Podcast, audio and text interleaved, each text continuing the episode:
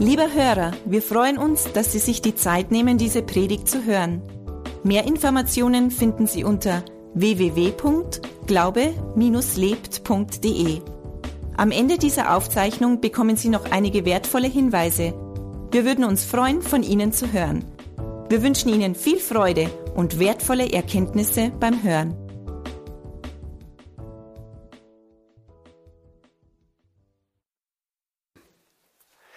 Wir sind heute im vierten Abend oder ja, vierten Teil der Predigtserie gesegnet.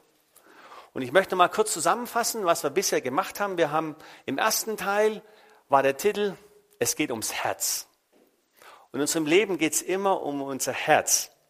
Und da haben wir vier Dinge kennengelernt. Das erste war, dass wir, wenn wir Selbstsucht entdecken und der Mensch wird selbstsüchtig geboren, und wir dürfen lernen, die Selbstsucht auch abzustellen, dass wenn wir Selbstsucht erkennen, dass wir das lassen, dass wenn wir, dass wir, das zweite Punkt war, wenn wir ein, ein ähm, trauerndes oder ein verdrießliches Herz haben, das heißt, wenn wir etwas Gutes getan haben, wenn wir, wenn wir jemandem geholfen haben oder auch Finanz gegeben haben, dass, wir nachher, dass es uns nachher nicht reut und denken, ah, hätte ich es doch nicht gemacht.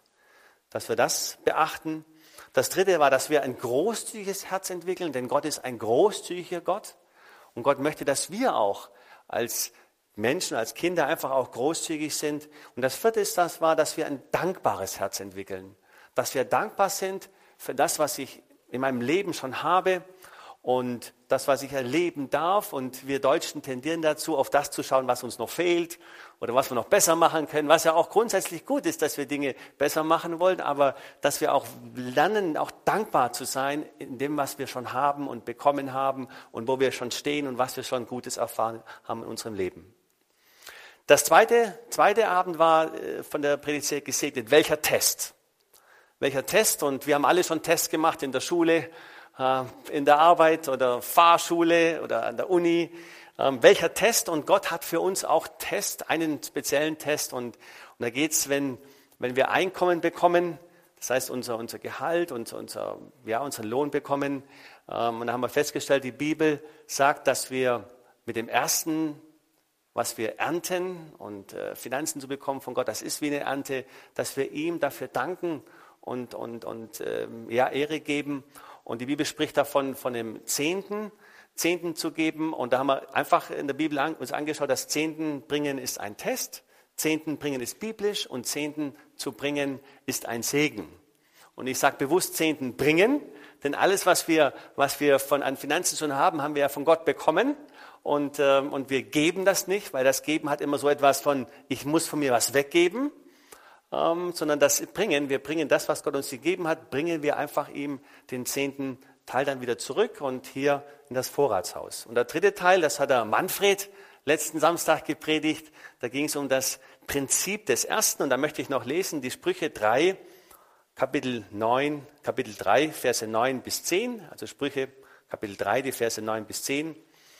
Ehre den Herrn mit deinem Besitz, mit den Erstlingen all deines Ertrages, dann füllen deine Speicher sich mit Vorrat und von Most fließen über deine Keltern. Und was wir grundsätzlich machen wollen, ist, wir wollen uns die Bibel anschauen. Was sagt die Bibel? Nicht, was ich für eine Meinung habe, sondern was sagt die Bibel? Und hier sagt uns Gott, und, und Gott, die, die Bibel ist, ist eine einzige Liebesbotschaft an uns Menschen.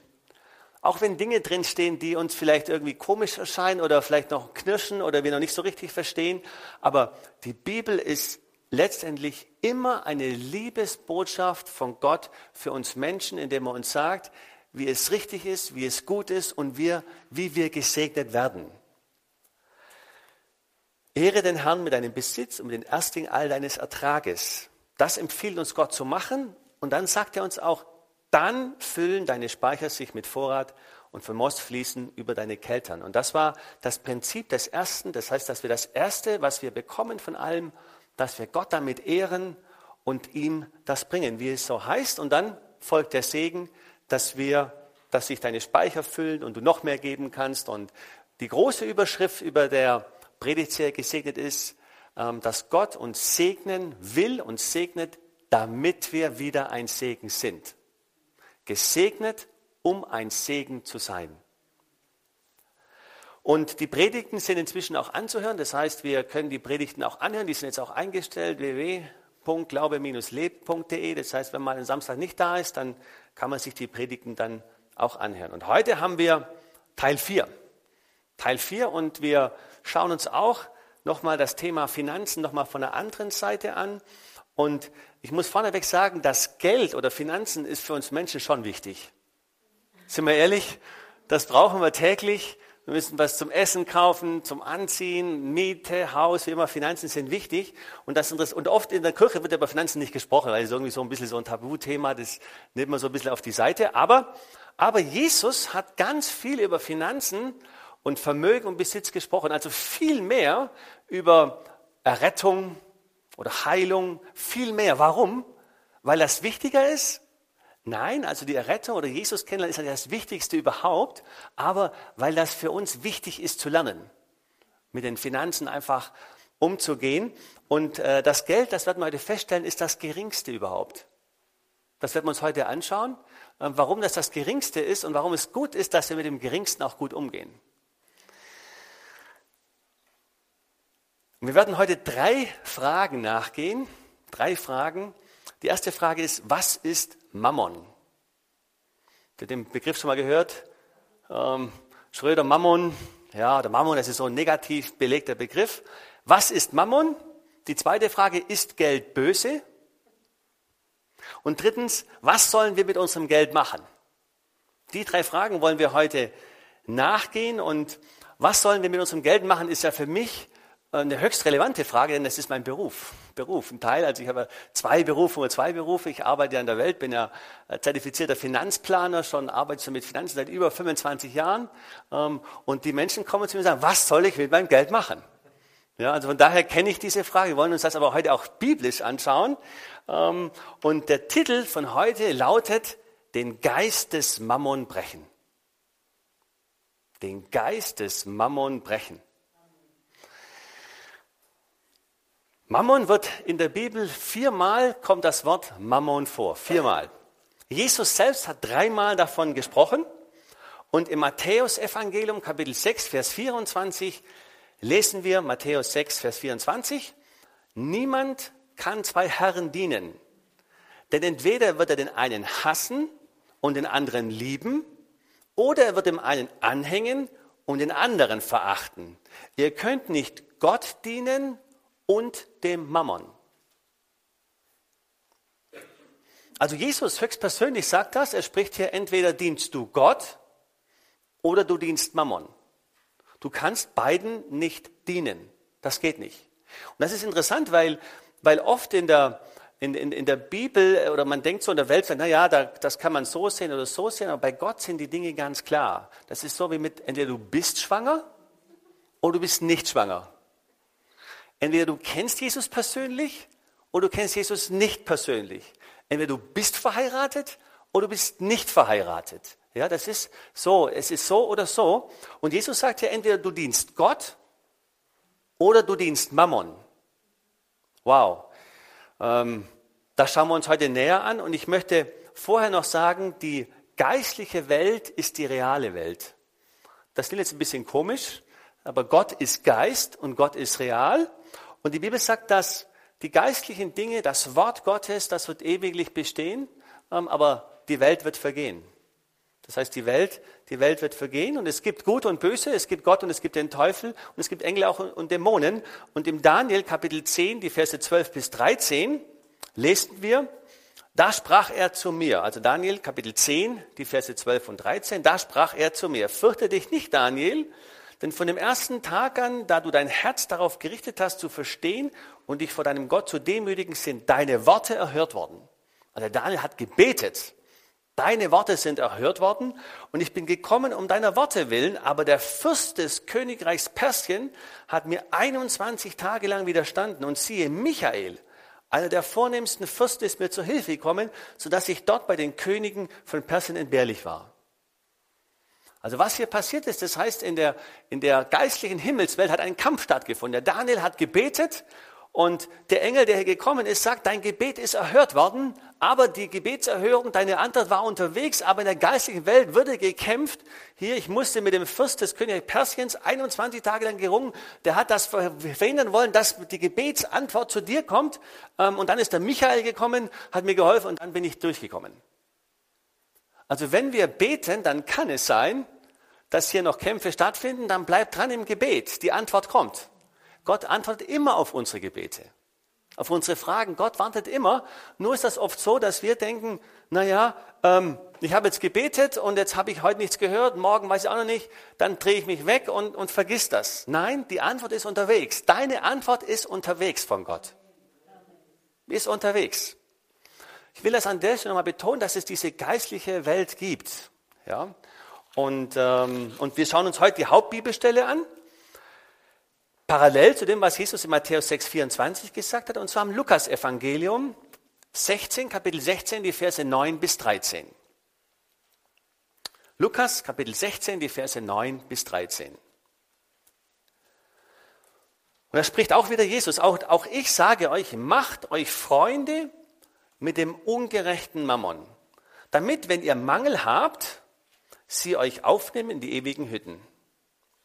Wer im geringsten treu ist, der ist auch im Großen treu. Und wer am geringsten ungerecht ist, der ist auch im Großen ungerecht. Wenn ihr nun mit dem ungerechten Mammon nicht treu wart, wer, wer wird euch das Wahre anvertrauen?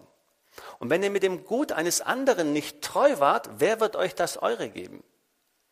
Kein Knecht kann zwei Herren dienen, denn entweder wird er einen hassen und den anderen lieben, oder er wird dem einen anhängen und den anderen verachten. Ihr könnt nicht Gott dienen und dem Mammon. Und wir wollen die erste Frage nachgehen, wer oder was ist eigentlich Mammon? Was ist das eigentlich? Wer ist das eigentlich? Und das Wort Mammon kommt aus dem Aramäischen und heißt Vermögen oder Besitz oder Reichtum. Also es meint Reichtum. Und was dahinter steckt, war, da gab es einen syrischen Gott, des Reichtums zu der, aus Babylon und der wurde angebetet. Damit eben dieser Gott des Reichtums wurde angebetet, ähm, damit eben die Menschen da Reichtum empfangen. Babylon, interessanterweise Babylon. Babylon ist, äh, kommt von Babel. Und wenn wir uns an die Bibel erinnern, da gab es diesen Turmbau von Babel. Ja, wo die Menschen, wo die Menschen ähm, versucht haben, einen Turm zu bauen, um zu Gott zu kommen. Ja, einen Turm zu bauen, zu Gott zu kommen, das können wir auch. Und Gott hat dann, um das zu verhindern, hat er die Sprachen verwirrt. Also dann, dann, damals hatten die alle eine Sprache gesprochen, hat dann die Verwirrung. Und das Interessante ist, dass Babylon heißt gesät in Verwirrung. Gesät in Verwirrung. Und der Turmbau zu Babel steht für die Menschen, dass die Menschen wollten ein System bauen, wo sie Gott nicht brauchen. Ja, wir machen unser eigenes Ding, wir brauchen Gott nicht, wir haben uns genug, wir schaffen das, wir brauchen Gott nicht. Also das, das meint auch ähm, ein stolzer oder arroganter Geist des Menschen, wir brauchen Gott nicht. Wir können so hochbauen, wir brauchen Gott nicht. Wir brauchen keinen Gott, wir schaffen das alleine. Das ist ein stolzer, arroganter Geist, der dahinter ist. Und deswegen ist Mammon ist ein Geist und Mammon ist ein falscher Geist des Reichtums, ein falscher Gott des Reichtums. Und es ist ein falscher Geist, Mammon, der auf Geld ruht oder sitzt oder Einfluss drauf nimmt. Wir gucken uns das noch näher an. Achtung, auf jedem Geld liegt was Geistliches drauf.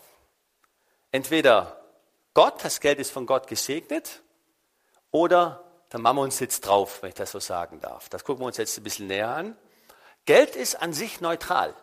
Geld ist ganz neutral, aber was für einen Einfluss du hast, ist entweder von Gott oder von Mammon. Und Mammon, also Jesus sagt ja, du kannst nicht zwei Herren dienen.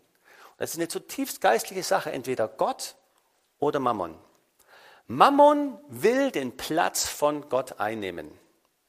Mammon verspricht, nur, verspricht das, was nur Gott geben kann. Mammon, also sprich Geld und Reichtum, verspricht uns Sicherheit. Geld, Reichtum, Besitz verspricht uns Identität. Und ich kenne Leute, die reich sind, die laufen richtig selbstbewusst durch die Gegend. Ja, Mammon will uns Identität geben. Mammon will uns Freiheit geben. Wenn du nur genügend Geld hast, kannst du machen, was du willst. Du bist frei. Mammon will uns vorgaukeln, dass wir glücklich sind, wenn wir ihn haben, wenn wir viel davon haben, Geldreichtum. Ja. Wenn du nur viel Geld hast, dann kannst du deiner Frau bieten, deiner Familie bieten, dann können wir Urlaub machen, wo wir wollen, dann können wir ein riesen schönes Haus haben. Mammon will uns vorgaukeln, dass wir glücklich dadurch werden. Mammon will uns Anerkennung geben. Ja, Anerkennung durch viel Geld, durch Reichtum. Ähm, ich habe auch bei Wikipedia nachgeschaut, was Mammon heißt. Da heißt es im weiteren Sinn bedeutet Mammon das, worauf man vertraut. Ich erinnere, Jesus sagt, du kannst entweder nur Gott dienen oder Mammon dienen. Du kannst dich beiden dienen. Gott dienen oder Mammon dienen. Und, und ganz ehrlich, wer hat das schon mal gehört? Wenn du nur mehr Geld hättest, wenn du nur das hättest. Also ich habe das schon gehört. Ich habe das schon oft gehört, ganz ehrlich, ich habe das schon oft gehört. Wird eingeflüstert hier, wenn du nur das hättest, wenn du nur da jenes hättest, ja. Ähm, und das wird uns vorgegaukelt von diesem Geist des Mammons. Wenn du genügend Geld hast, ist dein Problem gelöst. Stimmt's? Das ist ein Geist des Mammons, der uns vormachen will, dass er ein Problemlöser ist. Die Werbung macht uns ja vor, dass wir das brauchen, das brauchen, auch zum Glücklichmachen. Und, und ähm, Millionäre, wenn die ehrlich sind, ähm, können wir meinen, ja, die haben jetzt die Freiheit, die haben das und jenes zu leben. Wir sehen das auch dann in den Illustrierten, wir sehen das im Fernsehen, dass die ein scheinbar cooles, easy Leben haben, aber die meisten Leute mit viel Geld haben Angst. Die haben Angst, die sind völlig unfrei innerlich. Völlig unfrei. Und klar, wenn dann der Fernsehreporter kommt und dann machen die einen auf schön, zeigen ihre großen Häuser, zeigen ihre Yacht, zeigen ihre Sportwagen. Aber das ist ein Geist des Mammons, der dahinter steckt und der macht dich nicht frei. Das ist nur eine, eine Lüge, die da passiert. Und deswegen ähm, sind hier die meisten Leute sind hier total unfrei. Auch wenn du noch so viel Geld hast, das ist eine Lüge. Das heißt, wenn du viel Geld hast, dass du frei bist und das und das, das ist eine Lüge. Weil das nur Gott geben kann. Nur Gott kann das geben und der Mammon will den Platz einnehmen, den nur Gott geben kann und dem auch Gott gebührt. Achtung, Mammon sucht Diener. Hm. Mammon sucht Menschen, die dem Geld und dem Reichtum hinterherjagen. Das sind seine Diener. Mammon sucht Diener. Mammon sucht Menschen, die sich abhängig von Geld machen, die sich abhängig von Karrieren machen, die sich abhängig von, von Dingen zu machen, die allein Gott gebühren. Die sucht, die sucht der Mammon. Deswegen ist das was Geistliches. Ich selber kann schon sagen, ich weiß allerdings ehrlicherweise nicht, ob das war, bevor ich Jesus kennengelernt habe oder nach. Und äh, wie gesagt, ich arbeite in der Finanzbranche und dann habe ich mir einen Investmentplan gemacht, um Millionär zu werden. Ja, also ich sitze an der Quelle so, kenne mich also ein bisschen aus, so was man investieren kann, wie man investieren kann. Habe dann so einen Plan gemacht, wie viel ich monatlich investieren muss und dann in wie vielen Jahren ich Millionär und von den Renditen her und so. Und das war ein richtiger Thrill für mich. So richtig. Und dann habe ich gemerkt, wie das geistlich gezogen hat. Ja, wie du plötzlich nur noch dieses Ding gehabt hast. Nur noch geistlich dieses Ding gesehen hast und dein Leben danach ausgerichtet hast. Und schon nach kurzer Zeit habe ich das ganze Ding verworfen. Wie gesagt, ich weiß nicht, ob das war, bevor ich Jesus kennengelernt habe oder danach. Aber ich habe gespürt, das ist etwas, was nicht gut ist für mich ja, das so zu machen und mich an der Stelle zu versklaven, das zu machen. Weil du plötzlich nur noch das Ding siehst und das ist etwas Geistliches, was dich in eine völlig falsche Richtung zieht. Ich habe letzten, letzten ähm, oder vor drei Wochen einen, einen Termin gehabt mit jemandem, wo es darum geht, ob er, ob, ob er ein Mandat macht. Und, und haben ein super Gespräch gehabt, haben ganz viel Spaß gehabt, uns super sympathisch gefunden. Und das ist normalerweise ein Mandat. Und dann so zum Schluss sagte also Herr Kramer, ganz ehrlich, ähm, eigentlich geht es doch nur um Rendite. Ja, möglichst viel Rendite erzielt bei einer Kapitalanlage.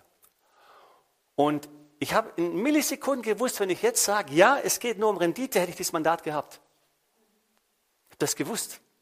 Aber ich habe gewusst, ich kann das nicht sagen, ja, weil es eben nicht nur um Rendite geht. Und da habe ich gesagt zu ihm, und das kam so aus mir raus, ohne zu überlegen, nein, es geht nicht nur um Rendite. Und da guckt er mich an und ich wusste damit auch gar nicht jetzt, was ich ihm sagen soll. Ja, so. Und dann stand das so im Raum, ähm, ja, und dann haben wir weitergesprochen. Ich habe mit jemandem gewusst, das Mandat ist verloren. Aber es geht nicht um Rendite. Und er hatte das Ziel ausgegeben, er will zwei Millionen als Vermögen haben. Ja, und ich sollte ihn jetzt beraten, wie er praktisch zu diesen zwei Millionen kommt über einen gewissen Zeitraum. Und, und da habe ich gemerkt, irgendwie, das ist geistlich und das ist mir jetzt klar geworden, nachdem ich auf diese Predigt vorbereitet habe. Mal so richtig klar geworden, dass das ein falscher Geist ist, der zieht und ich hätte mich äh, ihn unterstützt, in dieses geistliche falsche Ding reinzugehen. Ja. Also bitte nicht falsch verstehen, es ist total okay, wenn du Millionär bist und Gott dir so viele anvertraut, aber du darfst dich geistlich nicht davon abhängig machen. Das ersetzt nicht das, was nur Gott geben kann. Ja? Okay? Ihr habt schon mal das Wort gehört, Gourmet-Tempel. Ja, so, wo man richtig so fein essen kann. Habt ihr das schon mal gehört, so das Wort Gourmet-Tempel, so fein essen kann? Es gibt auch sogenannte Einkaufstempel. Einkaufstempel. In Amerika sind die ganz groß. Aber in Deutschland gibt es inzwischen auch ganz, ganz große. Und, und wisst ihr, diese Einkaufstempel, ist interessant, dass das der Tempel heißt, die Einkaufstempel fordern auch, die Tempel fordern ja auch Opfer. In Tempel gibt man auch Opfer. Und wisst ihr, was die Einkaufstempel fordern? Auch Opfer. Und zwar, indem wir kaufen. Kaufen. Und deswegen findest du an diesen Einkaufstempeln, ähm, wenn du eingehst, immer Geldautomaten. Das haben wir, wir haben den Globus hier, Preis im Hand für den Globus, wo du alles bekommst an einem Ort. Und du hast links und rechts immer, bei jedem Einkaufstempel hast du Bankautomaten am Eingang. Warum? Damit du hingehst und Geld holst. Damit du dem Einkaufstempel, dem Einkaufsmammon opfern kannst. Versteh mich bitte richtig, es ist gut, beim Globus einzukaufen. Wir sind total dankbar. Die Steffi sagt, ich habe alles beieinander. Ja, ich muss nicht dahin fahren und dahin fahren und dahin fahren, sondern ich habe meine Route, ich habe meine Liste und ich mache das und das und das ist total cool. Preis dem Herrn für den Globus.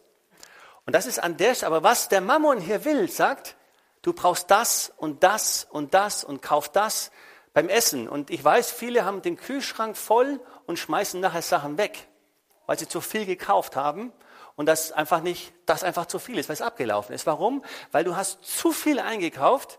Ähm, Thema Kleidung, Thema Schuhe, Thema das, Thema das. Wenn du in diesen Einkaufstempel reingehst und nicht mit einer Liste vorgehst, was du kaufen willst, fordert der Einkaufstempel der Mammon sein Opfer. Indem du Sachen kaufst und zwar mehr kaufst, als du brauchst. Ähm, und das, du opferst in dem Moment dem Einkaufsmammon-Tempel. Das hast du gesagt. ja? Die Männer haben andere, andere Herausforderungen. Das heißt, wenn es um Auto geht, ja, dann willst du ein kleines Standardauto und dann ist noch das drin und das drin, dann immer noch die, die Felgen dazu und das, ah ja klar, komm, und dann hast du plötzlich mehr, als du brauchst. Das ist diesem geistlichen Mammon geopfert an der Stelle. Das heißt, die Lösung ist an der Stelle, ähm, mach dir eine Liste, bet vorher, weiß, was du denkst und mach das. Punkt und widerstehe den Versuchungen. Das habe ich ganz praktisch auch jetzt in den USA gehabt.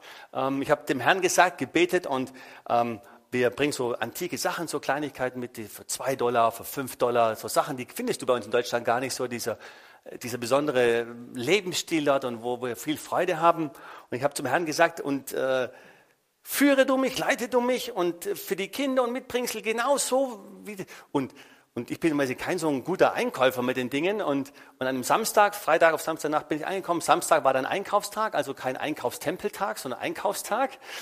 Und habe dann pom, pom, pom, pom, alles gehabt. Richtig, war richtig, wow, danke, er hat total geleitet. Und dann war das in, in so einem Antiquitätenladen, den habe ich zufällig entdeckt, da haben mich zufällig hingeführt und meine zwei Standard-antiken Einländer da war ich noch gar nicht. Dann bin ich da auch noch hingegangen und dann habe ich eine Fülle an Sachen entdeckt, die du total hammermäßig gut waren, die ich hätte mitbringen können. Und dann habe ich gemerkt, wie das gezogen hat. Über die Maßen mehr. Und dann habe ich gesagt, nein, stopp, du hast alles, was du brauchst. Jetzt ist gut, es ist genug. Du hast dir ein Budget gegeben, das Budget ist erfüllt, es ist genug. Da zieht der Geist des Mammon ja, über, über das Ding hinaus. Achtung, äh, Bargeld. Ihr verfolgt das so ein bisschen, dass das Bargeld abgeschafft wird, reduziert. Das ist der Geist des Mammon, weil wenn du, ich bin ein Klassiker Bargeldbezahler. Ja, weil wenn du das Bargeld holst du dir, hast du in der Hand, da weißt du, was du ausgibst. Wenn du nur mit Karte bezahlt, hast du keinen Überblick mehr. Das wird später abgebucht, später ab, du verlierst den Überblick. Das ist in Amerika noch viel schlimmer wie bei uns in Deutschland. Bargeld. Mammon sagt auch jedes Mal, wenn du geben willst, wenn du geben willst, hier zum Beispiel hier in der Kirche geben willst, mach das nicht, weil das fehlt dir nachher. Sagt Mammon jedes Mal. So ganz leicht einflüstern, ähm, das äh, ist zu viel und das gibst du weg und, und du brauchst es und so weiter. Jedes Mal. Jedes Mal will er, will er uns das einflößen. Jedes Mal. Geist des Mammon. Jetzt habe ich noch einen. Der Geist des Mammon ist der Geist des Antichristen. Warum? Der Geist des Mammon ist der Geist des Antichristen. Ihr kennt den Spruch, Geld regiert die Welt. Richtig? Geld regiert die Welt. Und da ist was dran. Ich bin in der Finanzbranche und ich habe auch schon Seminare gemacht, Kartenhaus Weltfinanzsystem, geistlich natürlich beobachtet. Und, und das ist wirklich dieses Geld, wenn du hinter die Kulissen schaust, das ist eine geistliche Macht, eine Supermacht. Da laufen ganz viele Dinge ganz falsch, ganz viel Manipulation.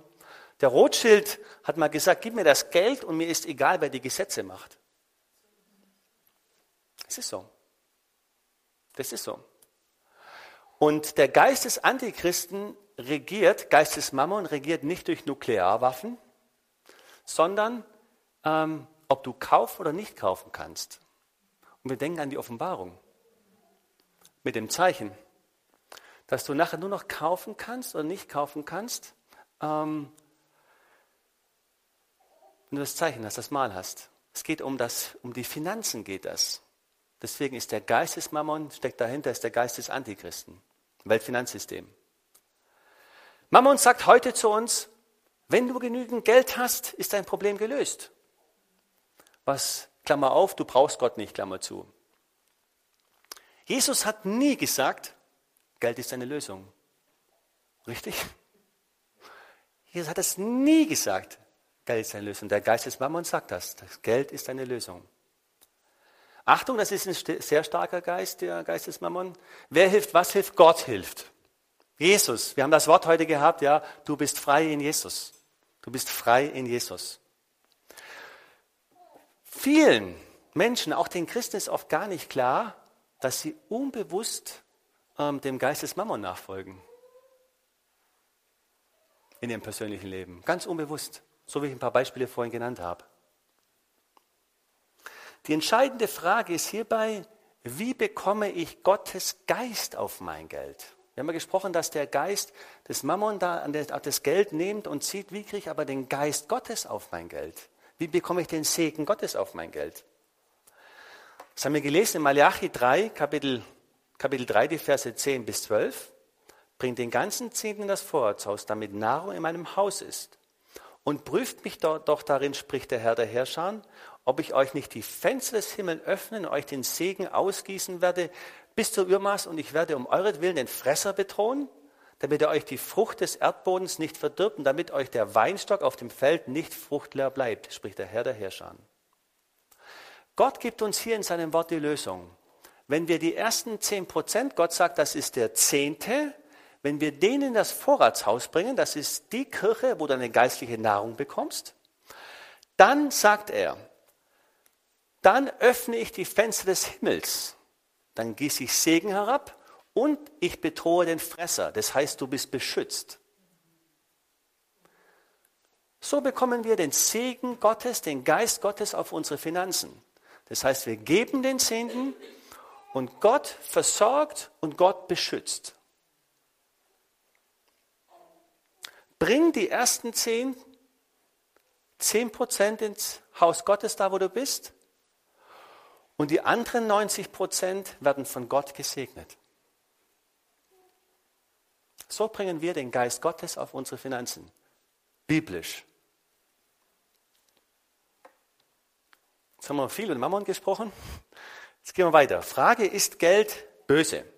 1. Timotheus Kapitel 6, Vers 10. 1. Timotheus Kapitel 6, Vers 10, denn die Geldgier ist eine Wurzel alles Bösens. Etliche, die sich ihr hingegeben haben, sind vom Glauben abgeirrt und haben sich selbst viel Schmerzen verursacht.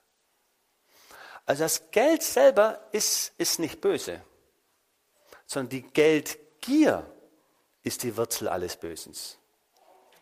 Die Liebe zum Geld, die Liebe zum Reichtum, wie wir jetzt vorhin auch gehört haben, dem Mammon zu dienen, das ist die Wurzel alles Bösens. Die Liebe zu allem anderen, was nicht Gott ist, ist die Wurzel des Bösen. Einem falschen Gott zu dienen, ist die Wurzel des Bösen. Wenn du einem falschen Gott dienst, geht das von Haus aus in eine falsche Richtung. Ich erinnere, Jesus hat gesagt, du kannst nur Gott dienen oder Mammon. Gott oder Mammon. Lukas 16, Vers 9. Jetzt gehen wir noch einen Schritt weiter. Lukas Kapitel 16, Vers 9. Auch ich, spricht hier Jesus, auch ich sage euch, macht euch Freunde mit dem ungerechten Mammon, damit, wenn ihr Mangel habt, wenn es zu Ende geht, griechisch, das Wort, was hier stehen, heißt sterben. Das heißt also, wenn ihr sterbt, sie euch aufnehmen in die ewigen Hütten. Und dieser Vers, der wird oft irgendwie anders interpretiert, aber was hier Jesus sagt, indem er sagt, macht euch Freunde mit dem ungerechten Mammon, damit, wenn ihr, wenn ihr sterbt, sie euch aufnehmen in die ewigen Hütten, heißt, wir sollen unser Geld einsetzen, damit Menschen Jesus kennenlernen. Damit Menschen für Jesus gewonnen werden. Und hier heißt es ewige Hütten. Die Bibel spricht auch davon, dass Jesus uns Wohnungen vorbereitet hat. Das sind die ewigen Hütten. Das heißt, wenn wir, wenn wir Geld ins Reich Gottes hineingeben und sehen, Gott geben, damit Menschen für Jesus gewinnen. Ich mache mal einfach ein Beispiel. Wir geben auch weiter von der christlichen Freikirche, auch 10 Prozent geben wir wieder weiter, den Zehnten, in das Missionsfeld. Und wenn der Missionar in Afrika, wenn durch diesen Missionar Menschen zum Glauben kommen, und du hast hier Geld hineingesät, wir als christliche Freikirche geben den Zehnten wieder weiter, und diese Menschen gehen vor dir zu Jesus, dann sind das deine Freunde und die stehen da, wenn der Herr dich heimholt und kommst und begrüßen dich bei den ewigen Hütten. Das ist hiermit gemeint in diesem Vers. Ich lese nochmal. Macht euch Freunde mit dem ungerechten Mann und damit, wenn ihr sterbt, euch aufnehmen in den ewigen Hütten. Das ist damit gemeint. Wir sollen unser Geld, unsere Finanzen gebrauchen und benutzen, damit wir Menschen, damit Menschen Jesus kennenlernen. Sähe und investiere ins Reich Gottes. Ich bin ja zum Winterbibelseminar, habe das bewegt vor Gott, ist das dran, weil die Steffi mit den vier Kindern eben zu Hause ist, habe dann das bewegt, habe den Eindruck, ja, ich soll das machen. Und gleichzeitig, gleichzeitig habe ich den Herrn gefragt, und wie viel darf ich dort geben? Wie viel bringe ich mit? Weil wenn es Rema, Rema nicht geben würde, Ursprung in den USA, dann wären wir heute hier nicht zusammen in der Form. Wären wir heute nicht so zusammen. Und, und hat der Herr mir einen Betrag genannt und ich habe mir abgewöhnt zu sagen, ups. genau. Und habe gesagt, okay, Herr, mache ich. Und, äh, und er hat einen Eurobetrag genannt. Und ich habe das auch der Steffi dann gesagt. Ich habe auch genau diesen Eurobetrag genommen, also nicht in Dollar gewechselt oder irgendwie anders, sondern genau das, was er sagt, das tut. Also genau so wie das Gott sagt, so macht das auch. Nicht irgendwie, dass du cleverer bist und das meinst du vielleicht anders. Nein, das, was Gott sagt, genau so machst. Dann den Eurobetrag mitgenommen und gesagt, okay Gott, das ist dann, passt, ist super, bin dankbar, dass ich es gemacht habe und habe gedacht, so, das war jetzt genug an Geben, an Säen. Und dann sind dann die Gottesdienste gekommen und jedes Mal habe ich gewusst irgendwie, ich kann jetzt nicht da sitzen und nichts geben. Mich hat das regelrecht innerlich gedrängt, auch, auch zu geben. Ja, und, und, und da bin ich wirklich dankbar, habe das auch gerne gemacht und, und der Herr war dann auch so gnädig, hat auch zweimal den Betrag verdoppelt, den ich geben wollte und durfte und so. Und, und das ist tatsächlich so, auch, ich will nicht sagen jedes Mal, aber auch da kam auch wieder das so irgendwie, der Geist des Mammon, wollte mal wieder einen Käse einflüstern. Nein, das, was er sagt, das tut. Ist Geld böse? Nein, das, das Geld ist neutral, aber entsprechend ist, was für ein Geist einfach drauf ist. Und nimm das Geld und investiere ins Reich Gottes. Jetzt sind wir bei der dritten Frage. Was soll ich mit meinem Geld machen? Die Antwort ist ganz einfach. Mach so, wie es die Bibel sagt. Mach so, wie es die Bibel sagt. Gib Gott die ersten zehn Prozent. Das haben wir gerade gelesen. Wir haben das ja auch schon am zweiten, glaube, zweiten Abend äh, Predigtserie schon gehabt. und sei für den Rest ein guter Verwalter. Gib die ersten 10% Gott und sei für die restlichen 90% ein guter Verwalter. Vielleicht denkst du, naja, guter Verwalter sein, wenn du wüsstest, wie wenig Finanzen ich habe. Und das klemmt irgendwie und ich muss rechnen und so weiter. Ja, sei ein guter Verwalter mit den 90 Prozent, die Gott dir gibt. Sei ein guter Verwalter. Egal wie viel, wie wenig, das ist bei Gott sowieso spielt das keine Rolle. Die Summe spielt bei Gott keine Rolle, sondern das Herz ist immer das Entscheidende. Sei ein guter Verwalter, guter Verwalter. Lukas Kapitel 16, Vers 10. Wer am geringsten treu ist, der ist auch im Großen treu. Und wer am geringsten ungerecht ist, der ist auch im Großen ungerecht. Das Geringste ist das Geld. Wer im geringsten treu ist, der ist auch im Großen treu. Und wer im geringsten ungerecht ist, der ist auch im Großen ungerecht. Und deswegen lasst uns treu im geringsten sein. Und Gott vertraut dem Menschen, dir und mir erst mehr an, wenn er gesehen und erfahren hat, dass wir mit den anderen 90 Prozent ein guter Verwalter sind.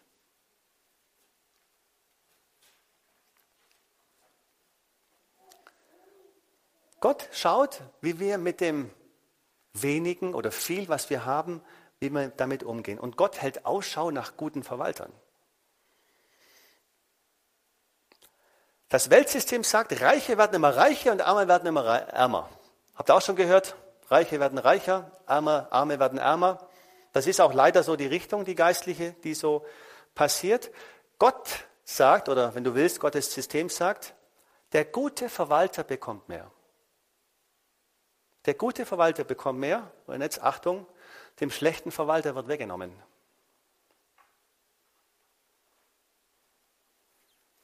Wir lesen Matthäus Kapitel 25, die Verse 24 bis 30.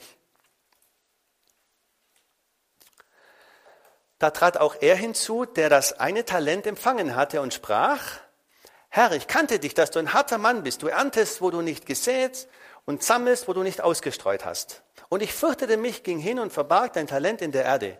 Siehe, da hast du das deine. Und das, was der, was der Verwalter jetzt sagt, ist eigentlich eine Lüge, denn, denn der, der Mann war nicht hart und das stimmt einfach nicht. Aber wir lesen weiter. Aber sein Herr antwortete und sprach zu ihm, Du böser und fauler Knecht, wusstest du, dass ich ernte, wo ich nicht gesät und sammle, wo ich nicht ausgestreut habe? Dann hättest du mein Geld den Wechslern bringen sollen, so hätte ich bei meinem Kommen das meine mit Zinsen zurückgehalten. Darum nehmt ihm das Talent weg und gebt es dem, der die zehn Talente hat. Denn wer hat, dem wird gegeben werden, damit er Überfluss hat. Von dem aber, der nicht hat, wird auch das genommen werden, was er hat. Und den unnützen Knecht werft hinaus in die äußerste Finsternis, dort wird das Heulen und Zähneknirschen sein. Wow, das finde ich ganz schön hart für mich jetzt als Jürgen. Ich habe irgendwie, zu Anfang habe ich mir gedacht, das finde ich schon irgendwie ein bisschen ungerecht. Der, der eine bekommt zehn, macht zehn draus und bekommt noch mehr. Der eine bekommt fünf Talente und kriegt nochmal fünf dazu. Und der eine hat eins und der hat natürlich aus Angst und so weiter das einfach vergraben. Und dann nimmt ihm Gott das auch noch weg. Da habe ich irgendwie immer gedacht, boah, das ist irgendwie, irgendwie kriegt das nicht unter die Füße. Aber ich will das ein ganz einfaches Beispiel machen. Angenommen, du hast, du hast eine Firma oder hast Verantwortung und du, hast, du brauchst einen Wachdienst dazu und der Wachdienst kriegt die Schlüssel. Und da sind begehrte, wichtige Dinge drin. Von mir aus kannst du da auch Gold und Silber drin haben. Und du hast einen Wachdienst und du gibst dem Wachdienst den Schlüssel. Und der Wachdienst verschließt die Türen abends nicht dann sagst du dem, hey, also, boah, gut, dass nichts passiert ist, aber hier sind die Schlüssel, du musst die Türen verschließen, damit ich nicht ausgeraubt werde. Wachdienst ist kein Problem, mach das wieder nicht. Sagt er, hey, nochmal, nochmal, du musst die Türen zumachen. Ich vertraue dir das an. Du bist für die Nacht der Verwalter von den Dingen. Und ich vertraue dir das an. Du musst das zumachen, sonst kann das und das passieren. Dann macht das wieder nicht. Frage, wenn du der Firmeninhaber wirst, würdest du ihm weiter den Schlüssel geben und sagen, mach einfach so weiter? Oder würdest du sagen, du nimmst ihm den Schlüssel ab und gibst ihm den Schlüssel jemanden, der sagt, wo du dich 100% darauf verlassen kannst und wo du weißt, der macht das tatsächlich zu. Was würdest du machen? Und so ist das bei Gott. So ist das bei Gott. Gott sucht gute Verwalter. Und wenn wir keine guten Verwalter sind, kann uns Gott nichts anvertrauen. Wie in dem Beispiel.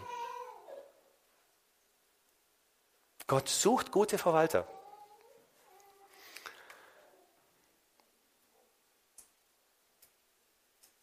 Gemäß Malachi 3, ich habe hier stehen, ich habe hier stehen, ich lese einfach, bitte, bitte hört gut zu. habe mich hier stehen, ich habe gerade überlegt, ob ich das sagen soll. Bitte, bitte hört gut zu. Da geht es um ganz viel. Ja, gute Verwalter, Gott sucht gute Verwalter. Malachi 3,10. Was soll ich mit meinem Geld machen? Bringe die ersten zehn ins Vorratshaus, damit der Segen der Geist Gottes auf den anderen 90 Prozent ist und sei mit 90 Prozent ein guter Verwalter. Und wenn du ein guter Verwalter bist, wird Gott dir mehr geben. Denn er sucht, wer am geringsten treu ist, wird Gott mehr setzen. Er sucht danach. Lukas 16, Vers 12. Und wenn ihr mit dem Gut eines anderen nicht treu wart, wer wird euch das eure geben? Das heißt, Gott gibt uns Finanzen, vertraut uns das an als Verwalter und sagt, wenn du mit dem Gut eines anderen, also mit seinem, nicht treu bist, wer wird dir das Deinige geben dann? Das, was wirklich, was wirklich wertvoll ist, was, was ähm, das Eure geben. Lukas 16, Vers 11. Wenn ihr nun mit dem ungerechten Mammon nicht treu wart, wer wird euch das Wahre anvertrauen? Wenn wir mit dem ungerechten Mammon, also sprich mit den Finanzen nicht treu wart, wer wird euch das Wahre? Und das Wahre heißt hier das Wahrhaftige. In einer anderen Übersetzung die Reichtümer der Himmel. Das heißt, wenn wir mit den Finanzen nicht treu sind, wie das die Bibel beschreibt, wer wird uns dann das Wahre geben? Die Reichtümer der Himmel. Jetzt frage ich uns, was sind die Reichtümer der Himmel? Menschen. Menschen sind die Reichtümer der Himmel. Denn die Erde wird vergehen und wenn wir Jesus in unser Leben aufgenommen haben, dann sagt die Bibel, dass wir die Ewigkeit mit ihm verbringen werden. Und das sind die, die Menschen. Menschen sind das Wertvollste für Gott. Wir Menschen sind das Wertvollste für Gott. Und das sind die Reichtümer im Himmel, das sind die Menschen, die nachher im Himmel bei Gott sind.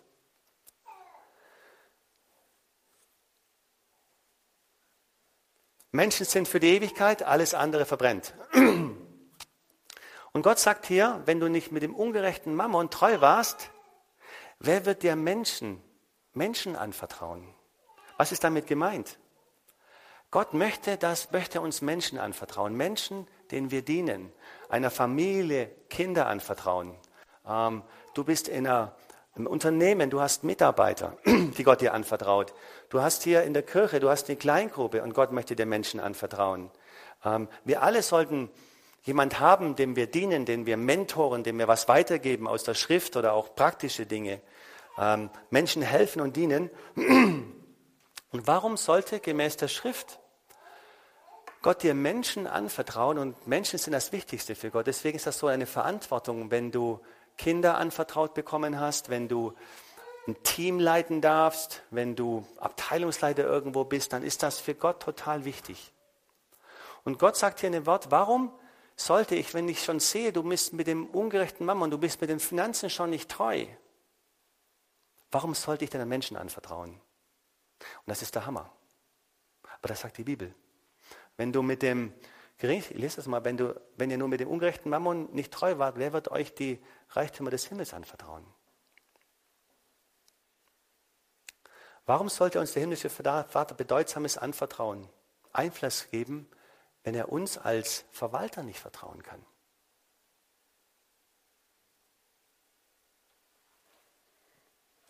Und jetzt komme ich zum Schluss. Werde ich als liebender Vater. Die Jule und wer hat den Film Courageous schon gesehen, frage ich mal. Courageous gesehen, wo der Polizist mit seiner Tochter sagt, ich sorge für dich. Wie alt ist die Tochter? 13, 14, 15. So mit ihr. wird für sie sorgen, wird immer für sie da sein, so lange, bis sie heiratet. Bis sie heiratet. Ich als treusorgender Vater für unsere Tochter Jule, ich sage jetzt mal als Vater, meine Tochter Jule, als treusorgender Vater, als, als, äh, als Haupt der Familie, ähm, werde ich den Mann, den jungen Mann, den die Jule kennenlernt, wo sie den Eindruck hat von Gott, das ist vielleicht der Mann, werde ich diesen Mann fragen, ob er seinen Zehnten gibt. Genau, das werde ich tun. Das werde ich tun. Und warum? Damit ich weiß, dass er ein guter Verwalter ist, damit ich ihm den die himmlischen Reichtum, den Mensch, die Jule, meine Tochter, ihm anvertrauen kann. Denn wenn er das nicht tut, ist er kein guter Verwalter und wird auch nicht entsprechend geistlich auch nicht für meine Tochter, meine in Anführungszeichen Tochter sorgen. Kein guter Verwalter sein. So tief geht das. Und so weit geht das. Wenn er kein guter Verwalter ist, warum sollte ich ihn dann anvertrauen? Ich meine, klar, die Julia trifft ihre eigene Entscheidung an der Stelle, ist auch klar, aber Gott will, dass wir gute Verwalter sind damit er uns Menschen anvertrauen kann, denen wir dienen können, die wir weiterbringen können, entwickeln können. Zusammengefasst, Zusammenfassung. Wir sind durchgegangen, wer, was ist Mammon? Frage, ist Geld böse? Nein, ist nicht böse, sondern es ist entscheidend, was wir geistlich machen. Die dritte Frage, und das ist alles Entscheidende, ist, was sollen wir mit unserem Geld tun? Wie brechen wir den Geist des Mammon? Und das sind ganz einfach zwei Dinge. Die Bibel ist immer ganz einfach. Und wir machen das, was die Bibel sagt.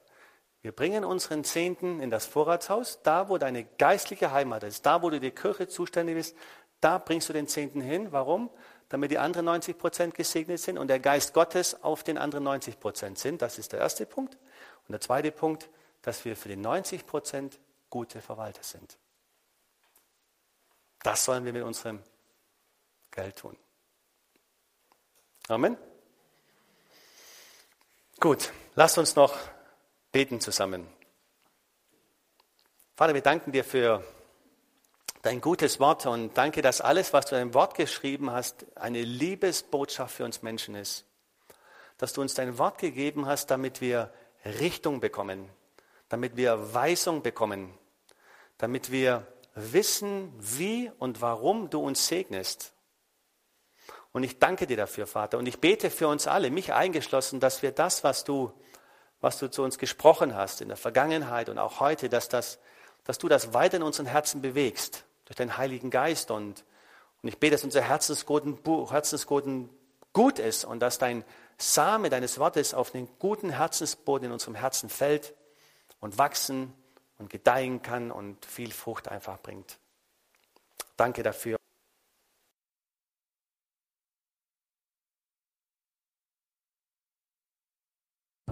Lieber Hörer, wir hoffen, Sie konnten durch unsere Predigt Hilfe und Kraft für den Alltag bekommen.